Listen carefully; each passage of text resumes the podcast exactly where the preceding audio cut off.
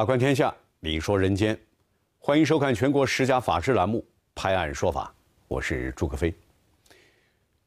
二零一五年九月三十号这天晚上十点多钟啊，在山西省太原市的迎泽桥上发生了一起严重的交通事故，一辆白色的宝马车和一辆逆向行驶的电动自行车。迎面相撞，电动自行车驾驶员被撞飞之后，重重的摔在地上。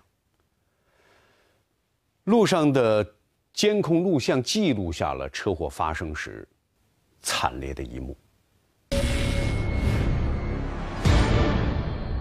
一刻拍案，大桥上车祸惨烈，肇事者态度积极。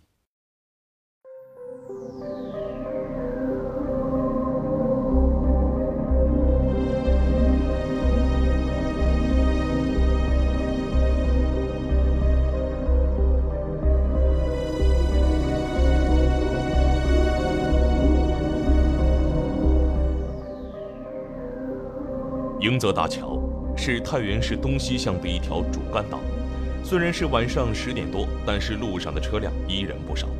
接到报警后，太原市公安局交巡警支队的民警立即赶到了现场。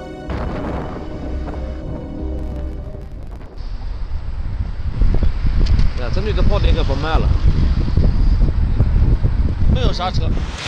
通过交警的执法记录仪可以看到，被撞的电动自行车已经完全变形，在距离电动车十多米远的地方停放着一辆白色的宝马轿车，轿车的左前方被撞毁，在轿车的周边散落着轿车和电动自行车相撞后的零碎部件。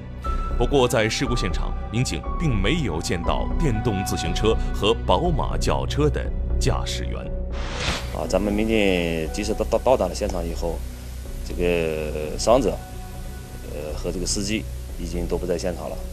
后来咱们经过幺二零这个幺二九的联系，呃，就是伤者已经被这个幺二零送到了 山西这个三大医院的急诊室。通过联系指挥中心，民警得知，电动自行车驾驶员已经被送往医院。随后，民警立即赶往救治伤者的医院。不幸的是，电动自行车驾驶员胡某因为伤势过重，抢救无效死亡。这个情况让办案民警心中一沉。现在要查明事故真相，只能是尽快见到宝马车的驾驶员。那宝马车的司机又去哪里了呢？在医院急诊室，民警见到了一位姓聂的中年女子。聂某说：“宝马车就是他开的。”在急诊室，咱们找到了这个自称是肇事司机的聂某。啊，呃，经经过在急诊室的简单的询问，聂某陈述是他自己开的这个宝马车，呃，发生了这个交通事故。当时你车上一共几个人？啊？几个人？就你一个人。从事故现场的情况来看，宝马车在发生碰撞前并没有明显的制动或躲避的情况，它是与电动自行车迎面相撞的。而电动自行车呢，在机动车道上逆行似乎也是毫无顾忌，并且在距离很近的时候才看到了对面的宝马车，以至于躲避不及。这种情况在一般交通事故中并不多见。难道说事故发生时，电动自行车和宝马车驾驶员存在什么异常的情况吗？民警首先怀疑事故双方有酒驾的可能性。随后，民警在医院对聂某进行了吹气酒精检测。要停停的车一口气。凌云的车一口气。不要中断啊！对。好，好。零。啊。结果是零，零就证明是没有喝酒。医生也对聂某和电动自行车驾驶员胡某体内的血样进行了检测，经过医生确认，当时双方的血液里都没有酒精含量。随后，民警将聂某带回中队，进一步了解情况。这是从什么地方出来的？我从这个我姐姐家。在哪？在河西。河西哪去？在河西，就是。从省建五公司吧，家宿舍。在哪里？西山还是东西山？西山。嗯，西山这个家啊。哦。准备这这准备去啥地方呢？准备回我家。就新建路这个回家新建路，对。啊，啊，然后呢？呃，路过这个英泽大桥，嗯大概快到中段的时候，嗯，有一个车突然从我这个，你是在哪个车道走的呢？我在第二车道，第二个车道啊啊，呃，这个车好像是从我的左侧超过去，开的挺快。呃，等我这个回过神儿来，就是冲面就这个电动车就冲着我的左方向，嗯，就就冲过来了。听完聂某的叙述，办案民警又调取了案发地的监控视频。监控视频显示，九月三十号晚二十二点二十四分左右，由西向东行驶在非机动车道上的电动自行车突然掉头，随后由东向西逆行驶在第一条车道上。就在电动车刚刚逆行在机动车上不到一分钟时间，二十二点二十五分，白色宝马轿车迎面驶来。虽然电动自行车驾驶员胡某在情急之下踩了刹车，但为时已晚，两车径直撞到了一起。胡某被高高抛起后摔落在地，一动不动。听见“咣”一声，这不就撞到我的车上了？嗯我就我就站住了，站住我当时就晕了，就晕回不过神儿来了。完了，等我镇静了一下，回过神儿，完了那个就是有一个好心人，嗯，他就给我赶快就报了急救，报了急救，报了幺二零。聂某告诉民警，事故发生后，他也被吓坏了，多亏有人提醒他，才拨打了幺二零急救电话。幺二零急救车赶到以后，他也跟着急救车来到了医院，并且尽自己的能力协助救治。可不幸的是，人还是没能抢救过来。聂某也表示，这样的意外是谁都不想看到的，他愿意尽快和对方的家人取得联系，承担自己应该承担的所有责任，并尽力给对方以补偿。因为另外一方的是，呃，电动车的驾驶人已经已已已经已经不在了，啊，咱们主要还是根据他讲的这个情况，呃，来来陈述这个事儿。按照聂某的说法，以及警方调取的监控视频来看，这起交通事故的来龙去脉应该是很清楚了，处理起来也不复杂。随后啊，民警将监控视频送往技术部门进行车速鉴定，并且对案件的细节进行进一步的核实。哎，可是谁曾想啊，就在这个时候。一段诡异的监控画面出现了。二可拍案，查监控令人不解，再审问暗藏蹊跷。就在民警调取相关的监控，对案件细节进一步核实的时候，一段奇怪的监控画面出现了。这个事故的发生是在当晚的二十二点二十五分发生的事故。咱们调取了监控，在二十二点三十七分的时候，有一个出租车从东向西行驶到这个事发地点，车上下来一个人，就是个女的，穿的白色的那个针织的那种那那种披肩的，那那种白色的衣服。下了车以后，他是从北向南跑步，横穿了这个机动车道以后，到达了这个发生事故的地点。这个体型特征就和聂某是相符的。晚上十点二十五分，事故已经发生了。聂某作为宝马车的驾驶员，怎么会在十二分钟之后再次出现呢？难道说事故发生之后，聂某曾经悄悄离开过现场吗？他去干什么呢？从监控中可以看到，碰撞发生之后，宝马车由于惯性还继续向前行驶了一段，超出了监控拍摄的范围。那么，在监控范围之外又发生了什么？不过有一点可以确定，就是从事故发生一直到聂某乘出租车出现这十二分钟的时间里都没有出现过聂某的身影，反而在视频中有一名男子在事故发生后从宝马车驶过的方向返回到了现场。虽然从监控视频中看不到男子的面部表情，但是从他的行动举止中能感觉出来，他似乎非常焦虑。那么这名男子又是谁呢？随后，民警再次对聂某进行了询问。在询问中，民警发现聂某的陈述漏洞百出。呃，迎泽桥是咱们太原市的一个新修的比较宽阔的一个大桥，啊，基本上的交通事实部分不会有很大的出入，它就是个很很很宽阔。是由东由由东由西向东行驶的一个路面，五条机动车道，视线是很宽阔的。事发当天晚上，呃，风很大，呃，视线也非常好，路上有特别明亮的这个路灯照明。因为那个有一个车正在超我，嗯，所以说可能是这个对方的这个司机也让那个车，嗯，让的他可能也没看着我，还是怎么？具体我真因为你的视线上，聂某说。自己当时之所以没有看到电动自行车迎面驶来，是因为当时他旁边正好有一辆车在超他，导致他分散了注意力，没有注意到正前方。所以等他看到前面的电动自行车时，已经来不及反应了。可是听完聂某的描述，办案民警却有了怀疑。我们来看看这一段监控。监控视频显示，事故发生时，迎泽大桥上视线良好，车辆通行顺畅。在肇事的宝马轿车前方并无其他车辆，周围也没有车辆在超车，这一点与聂某的陈述根本不相符。他讲到这个事实的核心部分的时候，就是询问他这个前后经过，这个核心碰撞的这个过程，他讲的总是模糊的。聂某这样的表现，如果仅仅是用心理紧张、记不清了这样的理由来解释，实在有些说不过去。因为这次的询问距离案发时间并不长，而且聂某在对事故进行陈述的时候表现得非常镇定，丝毫看不出紧张的情绪。在民警看来，这跟一般肇事司机的表现略有不同。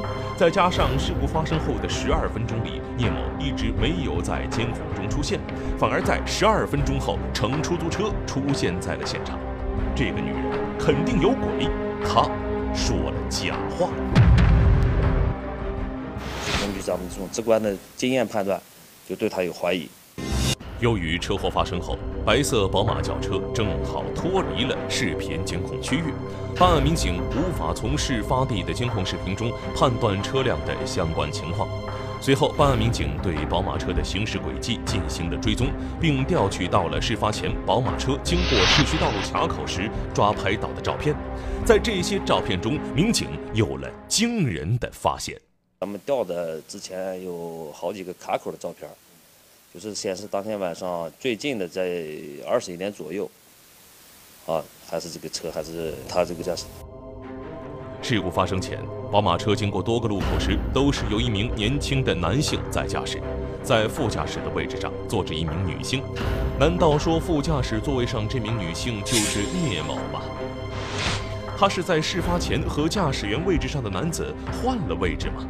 警方将照片中的女子和聂某的体貌特征进行了仔细的比对，发现他们根本不是同一个人。所以说，案发的当晚，聂某肯定不在车上。就在事故发生前，这辆宝马车一直是由一名年轻的男性在驾驶。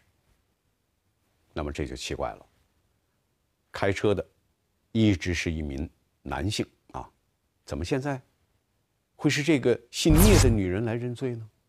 好民警推断，这个监控照片当中开车的男子才是真正的肇事司机，而一直自称是肇事司机的聂某，根本就是事后匆匆赶来替人顶包的。那么这名男子在哪儿？他是谁？和聂某又是什么关系呢？三克拍案，原打算瞒天过海，现淋雨，悔不当初。十月九号，事故发生九天后，在众多事实面前，聂某终于承认自己不是肇事车辆的驾驶员。当时驾车的那名男子其实是自己的亲生儿子周某。就这个九月三十号晚上的二十二点二十五分，就在银子桥中段，与一辆电动车发生的交通事故中，京 H2K 四三二号宝马轿车是谁开的？嗯，是我儿子周南。你是怎么知道的？我儿子给我打电话，他要跳汾河。几点钟了？大概就是十点多一点，大概就是个十点。当时可能就是，哎呀，十我不知记不清十点二十六七分，就是个这样子。一有事儿他就打电话了。聂某承认，当听说儿子开车撞了人后，他的第一反应就是要保护儿子。聂某在电话里嘱咐儿子先远离现场，等自己去处理。我就说是，我说你先别，你先别着急，别着急，因为我这个救儿的心切，真的是我当时就这么想的。我说我先把事情接下来，我去处理。你先这个。你在电话里安抚他是吧？啊，我在电话里就安抚他。聂某接到儿子的电话后，便乘坐出租车赶到了现场。当时，民警和幺二零医护人员刚接到报警不久，还未赶到现场。我看到那个出事故，我就到跟前，我就看了一下这个患者，看一下患者，患者没动。完了以后，这个说这个时间车在哪停的了？车就在原位停的，没动。嗯，原位是在哪个车道里？在第二车道。电话里给儿子简单交代了几句之后，救护车来了，聂某便冒充肇事者上了救护车，而聂某的儿子周某也在这个时候悄悄地离开了。你去的现场谁在呢？去现场谁也不在。那你怎么知道他是苍蝇的？他已经走了。呃，那个什么，我问过他。就是后来又问了。哎，后来问他。你去了以后，幺二零去了没？没有。上幺二零车的时候是？我。就你一个人。真正的肇事司机终于确定了，这场母亲护子心切替儿子顶包的闹剧终于真相大白。最终，办案民警通过技术手段锁定周某在太原市建设南路的一间民房内躲藏。十月十五号，肇事司机周某被抓获。没有回家，他当时他也是怕死者家到他家找他，他就给躲起来了。到案之后，周某对事故发生时的情况进行了供述。对向过来的车，嗯，远光晃得我眼眼睛有点看不清。完了后，当我发现电动车时，已经距离我五米左右。嗯。我才才制动它发生发生碰撞。哎，妈妈，你打完幺二零还给谁打电话来吗？我母亲。哦，搞你妈这个情况了。哦。哦，你妈说啥了？啊，说你你先别怕，别慌。安慰你了是吧？啊，对。哦，后来了。让你让他过来顶你来了？没有。啊。完了以后，我边说，因为由于害怕，我边说我就边顺着桥边想想跳桥。完了以后，害怕，我就往下走，一路往下走。听了周某的供述，办案民警的心中不免感叹：不管是本能的护子心切，还是法律意识的淡薄。母亲都做出了一个错误的决定。呃，这起事故本身应该是这个电动自行车的责任要要要比较大点儿，因为因为银子桥中间有拧隔离，是呃上下行是分开的、隔离开的。那么电动车突然掉头又逆向行驶，这些事故应该责任是电动车的责任大。通过他的逃逸，就把这个案件的性质就变了，因为逃逸是逃逸的事故要负事故的主要以上责任了。